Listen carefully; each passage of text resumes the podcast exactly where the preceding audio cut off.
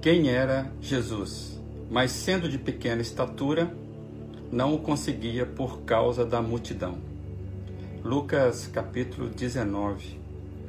Aqui está o relato da experiência de Zaqueu, um abastado funcionário público da cidade de Jericó, em seu encontro pessoal com Jesus. Como vemos, havia grandes dificuldades para aquele pequeno homem. Ele se via quase impotente em satisfazer aquele desejo que brotou dentro dele de ver Jesus de perto.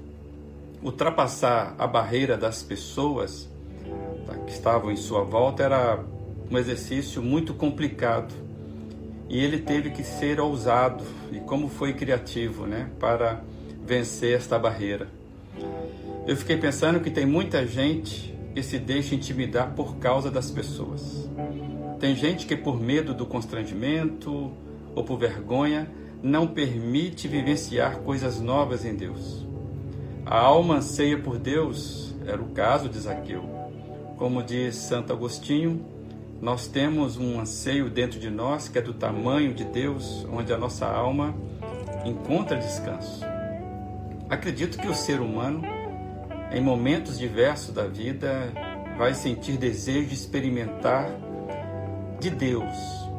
Só que muitas vezes a vida nos leva longe demais, ou assim pelo menos nós imaginamos e nos sentimos apequenados demais para qualquer gesto que possamos dar em direção a um encontro sério, pessoal com Jesus, experimentarmos algo mais novo, algo que traga é, experiências novas acerca de Deus e Jesus.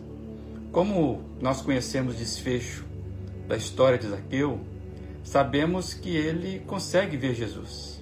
Na verdade, ele é surpreendido por Jesus, porque é Jesus quem o vê.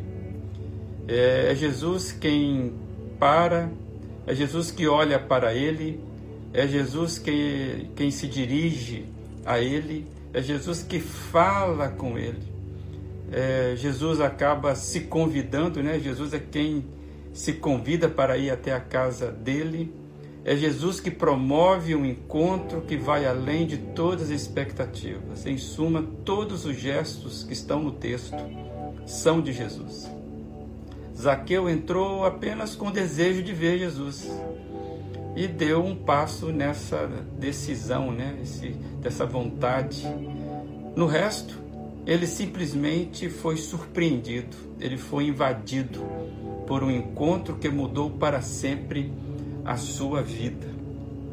O texto fala que ele queria ver quem era Jesus.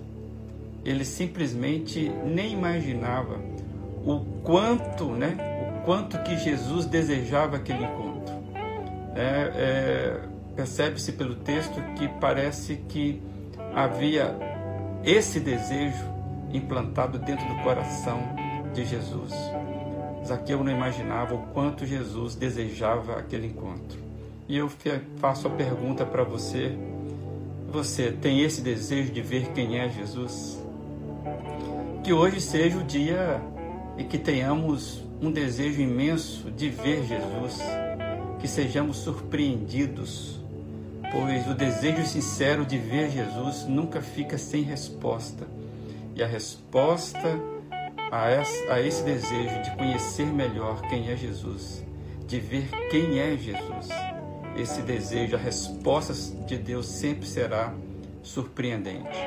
Que hoje seja o dia que esse desejo possa ser surpreendido, que você possa ter um encontro pessoal com esse surpreendente Jesus.